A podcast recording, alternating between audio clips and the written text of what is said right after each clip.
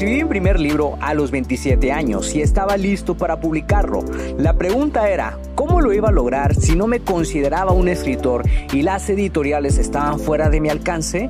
He creado este podcast para darte las respuestas que necesitas y las estrategias para lograrlo y asimismo compartirte mis fracasos, aprendizajes y éxitos como autor publicado y emprendedor. Si tienes un mensaje que compartir con el mundo y quieres convertir tus conocimientos, ideas e historias en un libro que la gente lea, sígueme mientras construyo una vida de la escritura. Mi nombre es Checo Martínez y bienvenidos a Vivir de Escribir.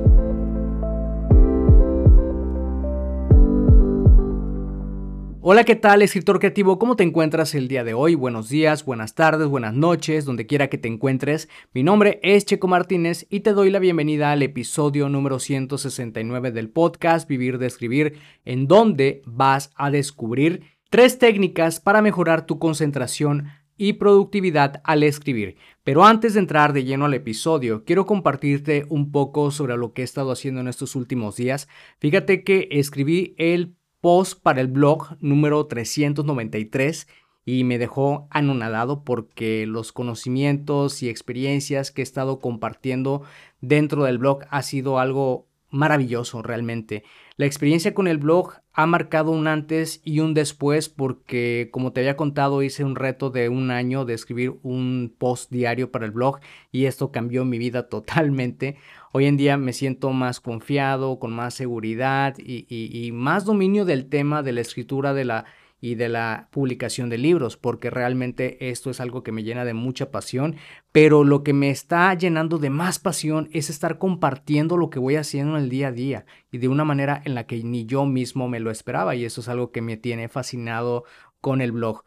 Cada semana estoy escribiendo un post y cada semana lo estoy publicando. Por ejemplo, en esta semana escribo el post para la próxima semana y eso pues también me hace tener un poco más control de mi agenda creativa porque cuando se trata de la organización y del orden, pues ahora sí que es como que mi mero mole, por así decirlo. Entonces tengo una fascinación enorme con el blog semanal porque me permite también ir creando más contenidos y a medida que voy creando más contenidos tengo más ideas para el podcast, más ideas sobre nuevos episodios que puedo crear y cómo ayudar a las personas, que es una de las, de las cosas que, que, por las que hago esto, ayudarte a ti, ayudar a más personas a que logren sus objetivos como escritores.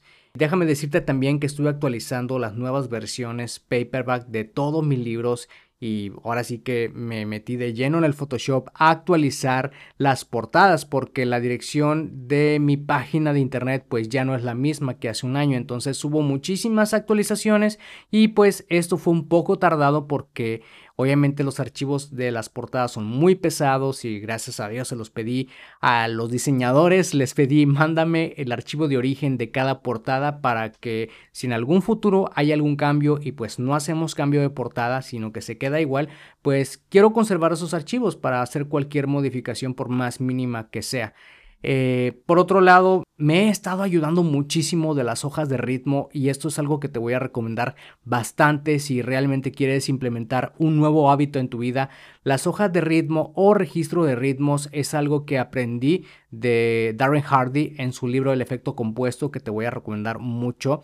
Es un libro fascinante que yo leí en 2016 y realmente me ha ayudado muchísimo en el tema de los hábitos. Hay más libros sobre hábitos que quiero leer, pero este es uno de los más importantes y que me ha ayudado a mí personalmente a controlar este tema de los hábitos, porque muchas las veces dejas un hábito o dejas de hacer algo que ya estaba encarrilándose por alguna cuestión de la rutina diaria o algún imprevisto de último minuto. Entonces las hojas de ritmo o los registros de ritmo a mí personalmente me han ayudado a mantener esa constancia. He empezado también a plasmar las primeras ideas del libro número 8 del Círculo Protector. Eh, tengo que volver a leer el libro completo porque esto me va a dar nuevas ideas sobre lo que quiero crear. La verdad me emociona mucho ver hacia dónde va la historia y también escribir algo que la gente realmente quiera leer. Así que ahora que ya te puse al tanto sobre lo que estoy haciendo, vamos de vuelta al episodio. Quiero hacerte una pregunta. ¿Batallas mucho para concentrarte al escribir? Yo puedo entender que esto es sumamente molesto porque por más que quieras escribir sientes que no logras enfocarte de la manera en que necesitas y esto acaba por afectar a tu productividad. Si en algún momento has estado escribiendo y de repente has perdido la concentración, déjame decirte que no eres el único. Es uno de los obstáculos más molestos a los que puedes enfrentarte, porque para terminar tu libro necesitas la mayor concentración posible y esto significa privarte de muchas cosas. En mi experiencia, cuando he perdido la concentración ha sido por distintas razones. Alguien me interrumpe, olvidé poner el teléfono en modo avión, no tengo la estructura de mis ideas a la mano, sientes como si todo se saliera de control y que las ideas se están escapando. Cuando pierdes la concentración de escribir, esto puede dañar gravemente a tu productividad, por lo que tienes que hacer lo que sea necesario para evitar que esto pase. Quiero compartirte tres técnicas que te van a ayudar muchísimo a mejorar tu concentración y productividad cuando estés escribiendo. Número uno, utiliza bloques de trabajo y bloques de descanso para escribir. Yo no he encontrado una mejor forma y más efectiva para escribir mis libros y contenidos que utilizar bloques de trabajo y descanso. Es decir, escribir durante 25 minutos, descansar durante 5 minutos, repetir estos dos pasos hasta completar el tiempo que hayas dedicado a tu escritura. Utilizar esta técnica me ha permitido ser muy productivo a la hora de escribir y mantenerme súper concentrado. Hay veces en las que mi vista se va de lado y quiere abrir el navegador, pero cuando miro el cronómetro en retroceso caigo en cuenta de mi desliz y regreso al trabajo. Se trata de trabajar sin interrupciones durante 25 minutos y recompensarte con 5 minutos de descanso. No hago absolutamente nada y ni siquiera desactivo el modo avión de mi teléfono. Esta técnica de bloques de trabajo y descanso llamada Podomoro me ha permitido escribir hasta 4.000 palabras al día y 3 artículos para el blog en un solo día. Número 2. Desactiva el Internet mientras estés trabajando. Es normal que mientras estás escribiendo recibas un mensaje en tu computadora o te sientas tentado de ir a YouTube, Twitter o Facebook. Lo mejor es desactivar el Wi-Fi al menos durante el tiempo que vas a estar escribiendo.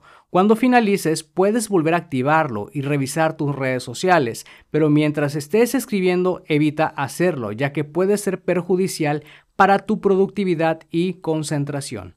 Número 3. Cambia el lugar de trabajo. Yo soy una persona muy privada y me gusta trabajar a solas cuando estoy creando contenidos. Cuando alguien te interrumpe, puedes molestarte porque estás interrumpiendo el flujo creativo. Lo más saludable es hablar con las personas con las que vives. Hazles saber qué tan importante es tu libro para ti y que por favor no te interrumpan durante ese tiempo que vas a usar para escribir.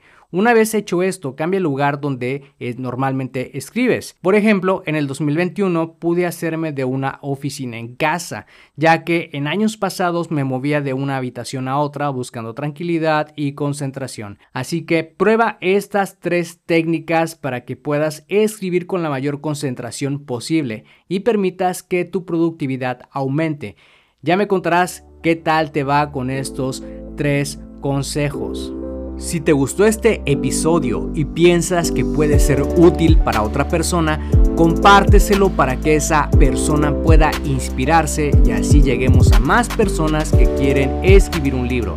También no olvides dejar una valoración para este episodio. Gracias de nuevo por pasarte por acá y escuchar un nuevo episodio. Suscríbete al podcast Vivir de Escribir para que de esa manera recibas los nuevos episodios de escritura, publicación y marketing de libros. Recuerda que puedes descargar tu kit del escritor con las 10 herramientas imprescindibles para iniciarte en el mundo de la escritura creativa y mejorar tus habilidades como escritor. Solamente tienes que ir a publicatuprimerlibro.com kit-escritor. Soy Checo Martínez, esto fue Vivir de Escribir y te veo en el próximo episodio.